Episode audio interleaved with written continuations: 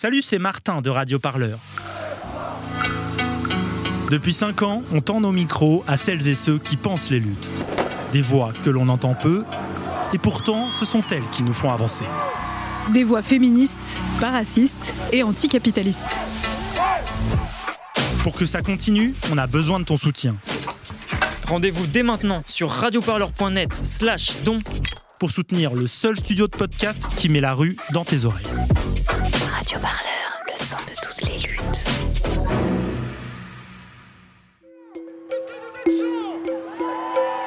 Radio Parleur, le son de toutes les luttes. Vous écoutez un entretien de Radio Parleur, le son de toutes les luttes. Ma première manifestation, c'était en 2002, c'était le deuxième tour de l'élection présidentielle, où on est allé manifester avec euh, plusieurs élèves de ma classe contre, euh, contre la présence au deuxième tour de Jean-Marie Le Pen. Euh, voilà, je pense qu'on est beaucoup de ma classe d'âge à avoir ce, ce premier souvenir-là. C'était ma première manifestation et donc ma première mobilisation politique, même si je pense que je comprenais pas, pas tout à l'époque et que j'avais pas tous les enjeux en tête, mais c'est mon premier souvenir de manif. Aujourd'hui, je reçois Florian Besson, docteur en histoire médiévale et spécialiste des croisades et de la société seigneuriale médiévale. Il travaille également sur les réécritures du Moyen Âge dans la littérature contemporaine. Également l'un des membres fondateurs du blog Actuel Moyen Âge qui diffuse de la recherche en histoire médiévale. Bonjour et merci d'être avec nous. Bonjour, merci beaucoup pour l'invitation. Vous avez coécrit avec un collectif d'historiens et d'historiennes un tract sur Éric Zemmour et plus particulièrement sur son utilisation de l'histoire. Il s'intitule Zemmour contre l'histoire et a été publié le 3 février aux éditions Gallimard. Et donc on va commencer tout de suite avec une question d'actualité. Euh, on constate que Éric Zemmour est en train de baisser dans les sondages alors que Marine Le Pen brigue la deuxième place. Selon vous, Florian Besson, le ou laquelle de ces deux candidats a le pire rapport à l'histoire? Ah, Éric Zemmour, sans aucune, euh, sans aucune hésitation. Euh, Marine Le Pen, à la différence, et sûrement c'est en partie pour ça, à la différence de son père, elle est assez prudente dans son rapport à l'histoire, dans son utilisation de l'histoire. Je pense que c'est aussi en partie pour se démarquer de, voilà, de Jean-Marie Le Pen qui a frôlé plusieurs fois le, le négationnisme ou le révisionnisme. Donc euh, Marine Le Pen est assez prudente, alors que Éric Zemmour, il utilise l'histoire euh, à toutes les sauces et euh, systématiquement pour, pour fournir des plats, des plats périmés et immangeables après. Et pourquoi avez-vous choisi de vous réunir en un collectif d'historiens et d'historiennes pour réaliser ce tract? On a, on a beaucoup réfléchi, on a beaucoup discuté en amont de ce tract. Ça fait, ça fait des années, évidemment, qu'Éric Zemmour utilise l'histoire dans ses romans, dans ses prises de parole, dans ses romans, pardon, dans ses essais, dans ses prises de parole, etc. Mais évidemment, là, la nouveauté, c'est que depuis septembre, il était candidat à la présidentielle et puis candidat bien classé pendant longtemps dans les sondages et qui continuait à utiliser, à matraquer en fait l'histoire, à l'utiliser dans tous ses discours, à faire vraiment en fait de l'histoire la clé de voûte de son de son discours et en même temps le ciment de sa vision politique, un espèce de renvoi permanent à l'histoire, euh, vu à la fois comme source d'exemple, euh, voilà, prophétie de ce qui nous attend, etc. Du coup, il nous a semblé important de, de travailler sur ce discours historique, euh, de travailler en fait sur cette falsification de l'histoire et de le faire à plusieurs pour avoir des spécialistes de chaque période, de chaque thème, puisque l'histoire c'est l'histoire c'est précis, c'est une science exigeante. Voilà, donc ça nous a paru essentiel en fait de faire quelque chose, de pas laisser ce discours tourner en roue libre, de lui opposer un contrepoint, euh, voilà, un autre discours, un discours fondé sur euh, sur des faits, sur des sources, sur une méthode, pour rappeler euh, voilà, pour rappeler un peu l'étendue de la falsification historique qu'opère Éric Zemmour. Le tract se compose de 19 faits historiques détaillés sur deux pages où vous reprenez des extraits de livres ou de prises de parole d'Éric Zemmour que vous confrontez à la réalité des faits. Pourquoi avoir choisi ce format? Ce format, c'est avant tout le format propre au tract, donc une collection hein, propre aux éditions Gallimard. C'est une collection euh, de, de, petits, de très petits essais, donc il fallait faire court. Du coup, il fallait faire le plus efficace possible. Et on s'est dit que le plus efficace, c'était ça. C'était des petits chapitres très courts qui peuvent se lire indépendamment les uns des autres. C'est pas une démonstration allant de la page 1 à la page 100. Euh, chaque chapitre part d'une citation précise d'Éric Zemmour. Citation ensuite qu'on essaye de critiquer dans le double sens du terme. D'abord de montrer pourquoi est-ce qu'elle est fausse. Parce que Éric Zemmour dit du faux en permanence. Il dit des erreurs. Il se trompe sur ce qu'il dit de l'histoire et ensuite, dans un deuxième temps, de montrer pourquoi est-ce qu'il dit cette erreur-là. Parce qu'en fait, c'est pas des erreurs, ce qu'il dit, c'est des mensonges, c'est-à-dire des erreurs volontaires qui servent un propos politique, qui servent une vision politique. Et donc, on tenait à avoir toujours un peu cette espèce de basculement, ce double temps de ce qu'il dit est faux, pourquoi est-ce qu'il dit précisément ça. Du coup, ça nous paraissait le plus pertinent d'avoir des petits chapitres très courts qui peuvent se lire très rapidement. Le tract lui-même fait 60 pages. Ça peut se lire en vraiment littéralement une poignée de minutes pour avoir accès comme ça à des, à des éléments divers éclatés dans le temps. On retrouve sur la quatrième de couverture une citation, je cite, Faire mentir le passé pour mieux faire haïr au présent, et ainsi inventer un futur détestable. Selon vous, comment Éric Zemmour se sert de l'histoire pour légitimer la violence et l'exclusion? Oui, c'est assez frappant hein, que dans sa vision de l'histoire, c'est systématiquement une histoire, euh, c'est une histoire violente qu'il propose, et c'est effectivement une histoire d'exclusion. C'est-à-dire que ce qui l'intéresse dans l'histoire, c'est les périodes dans lesquelles la France a été euh, menacée. Euh, chez Éric Zemmour, c'est systématiquement une menace qui vient de l'extérieur, qui prend souvent la forme d'un fondamentalisme religieux, que ce soit l'islam ou la manière dont il réinvente, dont il fantasme le protestantisme du XVIe siècle. Et donc, ce qu'il livre, c'est des histoires d'exclusion dans lesquelles, voilà, la France, une espèce de France éternelle qui n'existe que dans son imagination, s'est sauvée en excluant par la violence, par la guerre, par la mort, par le massacre, en excluant tous ceux qui étaient différents, tous ceux qui menaçaient l'identité française. Donc au passage, il commet anachronisme sur anachronisme, il plaque une identité française sur le passé alors qu'elle n'est pas pertinente, il commet de très nombreuses erreurs, mais il y a toujours cette vision que finalement le sens de l'histoire, c'est la violence. Est-ce que c'est une pratique courante chez les politiciens, selon vous? Alors, de, se servir de l'histoire pour tout un tas de choses, oui, c'est heureusement pas systématiquement mis au service d'un discours de, de, violence, de haine. Par contre, oui, bien sûr, les politiciens et politiciennes ont toujours beaucoup aimé utiliser des exemples historiques, des références historiques, des figures historiques pour légitimer leur action, pour trouver des modèles, etc. Donc ça, c'est clairement pas Éric Zemmour qui l'a inventé.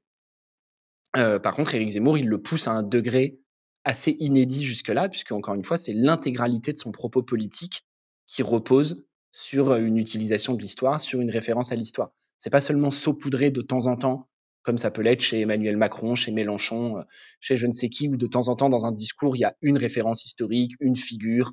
Voilà, on utilise Robespierre, on utilise les Lumières, on utilise la République romaine, que sais-je. Souvent d'ailleurs, on les utilise mal.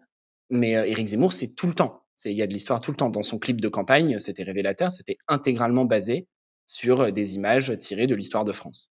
Zemmour met en récit l'histoire de France sous la forme de ce qu'on appelle un roman national. Pourriez-vous nous expliquer en quoi cela consiste? Le roman national, c'est une expression qui désigne une manière d'enseigner l'histoire qui s'est cristallisée à la fin du XIXe siècle. La fin du XIXe siècle, hein, le contexte, c'est la Troisième République. La Troisième République, elle cherche à créer un sentiment d'unité nationale, dans un pays qui est encore assez jeune, dans une république qui est toute jeune, et un sentiment d'unité nationale qui doit permettre notamment à ce qu'on appelle la revanche, c'est-à-dire donc la guerre hein, contre, contre l'Allemagne pour reprendre l'Alsace et la Moselle perdues en 1870-71. Donc le but, c'est de créer un sentiment d'appartenance à la communauté nationale, et c'est dans ce contexte qu'on invente ce qu'on appelle le roman national, c'est-à-dire une manière d'enseigner l'histoire de France, dont le but, c'est de provoquer euh, cette adhésion patriotique. Hein, le, chef-d'œuvre du roman national, c'est le manuel rédigé par Ernest Lavis. Et sur la couverture du manuel, c'était écrit hein, Petit, tu dois aimer la France, puisque la nature l'a faite belle et que l'histoire l'a faite grande. Voilà, manuel de géographie, aimer la France parce que la nature l'a faite belle. Manuel d'histoire, aimer la France parce que l'histoire l'a faite grande.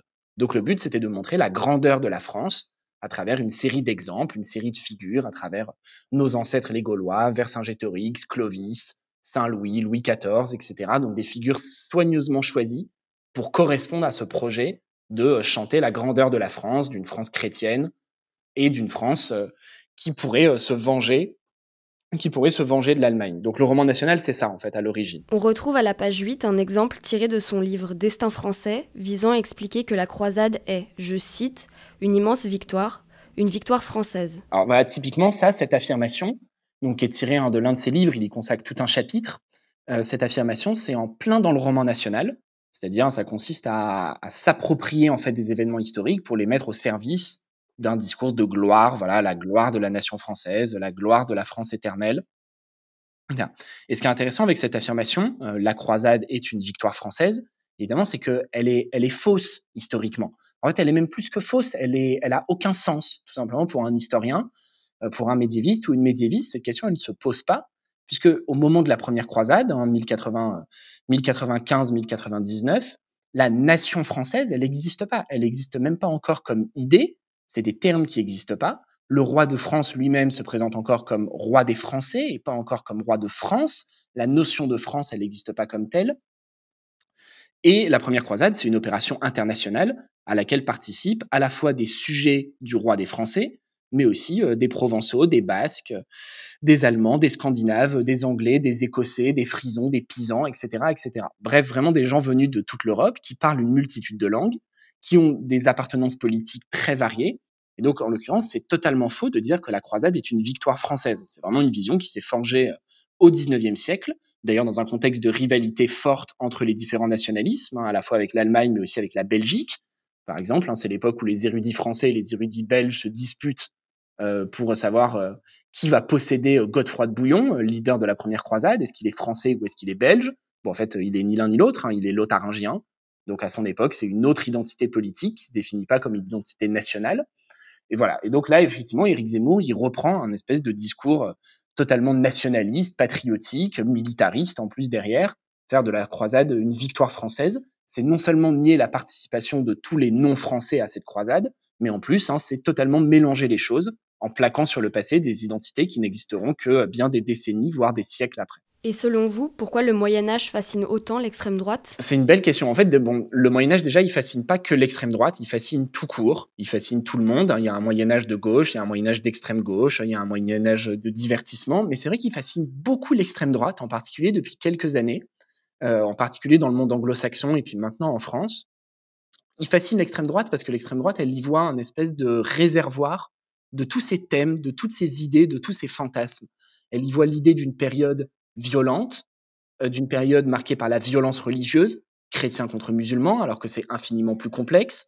Elle y voit évidemment une période marquée par la domination du roi, et là pour le coup l'extrême droite, elle rejoue un vieux fantasme royaliste euh, qui est plus ou moins bien digéré. Hein. Il est totalement digéré chez Éric Zemmour, il n'est pas du tout par exemple chez un papacito qui revendique son royalisme.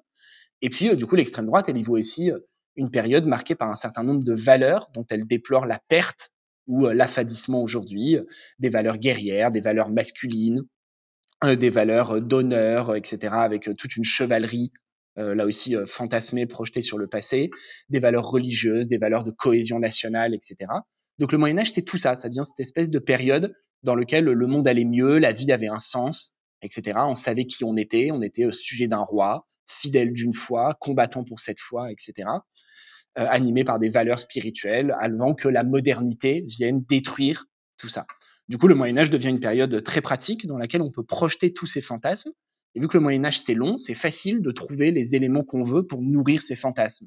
Voilà, typiquement, on peut aller piocher dans les croisades et dire ah regardez, il y a les croisades, c'est la preuve qu'au Moyen Âge, euh, les chrétiens étaient contre les musulmans. Et du coup, bah, on va oublier euh, les centaines d'années euh, de coopération, les échanges scientifiques, les accords commerciaux. Tout ça, on va le laisser de côté en disant, en retenant que ce qui nous arrange. Et je pense que c'est pour ça que le Moyen Âge fascine autant. Il est pratique. Il se prête facilement à la réappropriation parce qu'il est long, il est complexe, on peut y trouver exactement tout ce qu'on veut. Vous êtes également l'un des auteurs du livre Le Puits du Faux, qui est une enquête sur le parc de loisirs français à thématique historique fondé par Philippe de Villiers. Dans cette enquête, vous revenez sur les erreurs et les simplifications promulguées dans le spectacle. Dans quelle mesure cette enquête se rapproche de ce que vous faites dans le tract Zemmour contre l'histoire? Oui, il y, a une vraie continuité, bien sûr, entre les deux enquêtes. Hein. Dans les deux cas, le but, c'est de, s'intéresser en historien et en historienne euh, euh, aux réinventions euh, politiques et politiciennes de l'histoire. Et évidemment, dans les deux cas, on travaille sur deux figures hein, de la droite traditionnaliste ou de la droite extrême. C'est pas un hasard si Philippe de Villiers a fini par rallier la campagne d'Éric Zemmour et à être l'un de ses principaux soutiens. Il y a une vraie continuité d'idées, une vraie continuité de thèmes.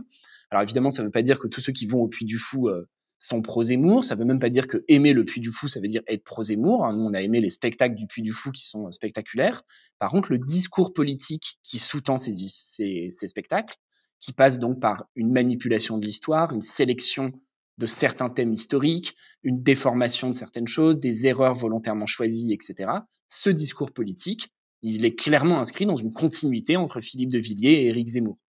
Pour le dire plus simplement encore, au Puy du Fou, on retrouve le même thème, la France éternelle, la France chrétienne, la France royale, attaquée par un ennemi venu de l'extérieur, qui doit se défendre, qui finira par gagner, parce qu'évidemment elle est éternelle, donc rien ne la menacera jamais longtemps, sauf la modernité, la modernité euh, républicaine, la modernité féministe, toutes ces mauvaises choses qui sont venues hein, depuis le début du XXe siècle lentement détruire la France éternelle qui avaient survécu aux Vikings, aux Romains, aux invasions barbares, etc., etc.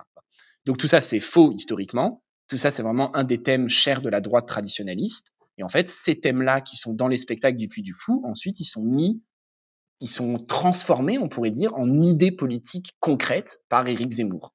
Et il y a une vraie continuité entre les deux. Et que dites-vous des gens qui vous reprochent d'être les gardiens du temple? C'est une, une très bonne question, c'est un bon reproche, c'est un reproche qui est intéressant, il mérite d'être vraiment pris au sérieux. Euh, en fait, être les gardiens du temple, c'est déjà se tromper un peu sur ce qu'est le savoir historique. Le savoir historique, c'est pas des arches de la loi qui seraient enfermées euh, c'est pas des tables de la loi, pardon, qui seraient enfermées dans une arche qu'on n'a pas le droit d'ouvrir sous peine d'être frappé par la colère du ciel. Parce que c'est ça, hein, les gardiens du temple. Le savoir historique, c'est un savoir qui évolue en permanence, qui est ouvert, qui se remet en question, qui se transforme, qui est ouvert évidemment d'abord à la communauté des historiens et historiennes, mais pas que. Aujourd'hui, euh, il y a des dizaines d'opérations de vulgarisation hyper intelligentes sur Internet, en podcast, en vidéo, en BD, qui permettent d'ouvrir le savoir historique. N'importe qui peut le consulter. Donc c'est des tables de la loi que n'importe qui peut lire, n'importe qui peut le modifier, on peut écrire sur ces tables de la loi. C'est pas dix commandements qui changeront jamais, gravés par le doigt de Dieu à Moïse. C'est des savoirs en évolution. On se remet en question en fonction des nouvelles découvertes, des nouvelles sources, des nouvelles problématiques qui émergent, donc des nouvelles manières d'interroger le passé. Du coup, vraiment, à faire les gardiens du temps, c'est vraiment se tromper sur ce qu'est l'histoire. L'histoire, c'est pas une connaissance fixe, c'est un savoir critique, une science en fait, hein, qui se remet en question en permanence dont n'importe qui peut s'emparer, à condition de le faire en respectant les règles de base de la méthodologie historique. Pourquoi avoir fait ce tract spécifiquement sur Zemmour et pas avec un ou une autre candidate? Alors, encore une fois, on le fait pour Éric Zemmour. C'est pas une volonté de, s'acharner contre Éric Zemmour, c'est parce qu'il est le seul aujourd'hui à utiliser à ce point-là l'histoire. Ce genre de travail, hein, il y a, ça a eu lieu hein, pour d'autres personnes dans le passé. Hein. Il y a quelques années, il y avait eu un livre sur l'utilisation de l'histoire par Nicolas Sarkozy, par exemple. Euh, je pense également au livre hein, de Aurore Chéry, Christophe Nodin et William Blanc sur les historiens de garde, où ils travaillaient sur un large spectre, hein, allant de euh, Laurent Deutsch à Patrick Buisson, en passant par Stéphane Bern, etc., sur ces utilisations de l'histoire. Par contre, aujourd'hui, dans la campagne présidentielle de 2017, Zemmour est le seul à utiliser autant, à ce point, l'histoire. Donc, en fait, il était le seul à nous donner assez de matière, parce que voilà, il faut de la matière pour travailler, euh, tout simplement, si on avait fait un tract sur Mélenchon contre l'histoire, ou Jadot contre l'histoire, ou Pécresse contre l'histoire, il n'y aurait pas eu assez de matière. Ça n'aurait pas été assez pertinent. C'est logique, c'est pas de ça dont ces candidats et candidates parlent, alors que Zemmour, il ne parle quasiment que d'histoire. Ce qui, en parenthèse, est logique, hein, parce qu'il il, a une ignorance quasi totale du présent, il n'a aucune idée du, de l'avenir, donc la seule chose qui peut, dont il peut parler, c'est le, le passé. Et selon vous, pourquoi les historiens et historiennes doivent intervenir dans le débat public, et notamment au vu des élections présidentielles du mois prochain? Alors, ils doivent pas. Je pense que le terme doivent, il est mal choisi. Il n'y a pas d'injonction. C'est pas un devoir des historiens et historiennes. Sinon, ça voudrait dire que tous doivent le faire. Et je pense que c'est une erreur de le dire comme ça. Les historiens et les historiennes, ils doivent faire de l'histoire. C'est leur boulot. Après, ils choisissent comment ils le font. De même qu'ils choisissent leurs objets d'étude, de même qu'ils choisissent leur méthode. On peut travailler sur un personnage, sur un siècle, sur un objet, sur un type de source, etc s'engager dans le débat public, donc répondre en fait aux appropriations politiques de l'histoire, c'est une manière de faire de l'histoire, mais c'est pas la seule. Euh, je pense que c'est important parce que sinon on en arriverait vite à dire euh, tous les historiens qui font pas ça sont des mauvais historiens, et ce qui serait euh, totalement faux. On n'est pas obligé de s'engager dans un débat public pour être un excellent historien ou historienne, et heureusement. Par contre, c'est une manière de faire de l'histoire, c'est-à-dire de s'intéresser un peu aux deux bouts de la chaîne, non seulement voilà à travailler sur notre passé à nous. Moi, je travaille sur les croisades en tant que médiéviste, mais je travaille également sur la mémoire, l'utilisation des croisades dans la société contemporaine. Mais c'est un autre sujet de recherche, c'est une autre manière de faire de l'histoire. Les deux sont pas, les deux sont liés évidemment, mais elles sont pas euh, structurellement liées. On peut faire l'une sans faire l'autre. Et pour finir, Florian Besson, j'ai une dernière question. Est-ce que vous avez une chanson qui vous fait penser à tout cela? Euh, oui, alors j'ai un peu hésité parce que j'en aurais eu plusieurs, mais euh, effectivement, si je dois, si je dois recommander une chanson en particulier, je recommande Je chante la France de Rosset, qui je pense résume bien la vision de l'histoire de France que qu'on a en tête nous dans ce tract, une histoire exigeante, une histoire complexe, une histoire dans laquelle on renie pas à la fois les grandeurs de la France mais aussi les points plus sombres de son histoire. Et finalement une histoire ouverte, une histoire qui nous porte vers l'avant au lieu de systématiquement nous enraciner dans le passé. Eh ben, merci beaucoup. Merci. Mon père a combattu Vichy et collaboration. Expert au faux papiers, sauve les victimes de trahison. Agir et résister quand la patrie perd la raison. Il offre l'humanité sans prendre l'accord du président. La clandestinité à cause Radio Parleur, le son de toutes les luttes. Écoutez-nous sur radioparleur.net. La santé sont cloîtrés dans la résistance. Pas français, pas de récompense, pas de problème, ils sauvent la France. Se créer la censure, créer un long un silence qui couvre et qui étouffe les cris et les répliques aussi. Et le pays nous dit chante chante chante la France. Le secret et la censure créent un long silence.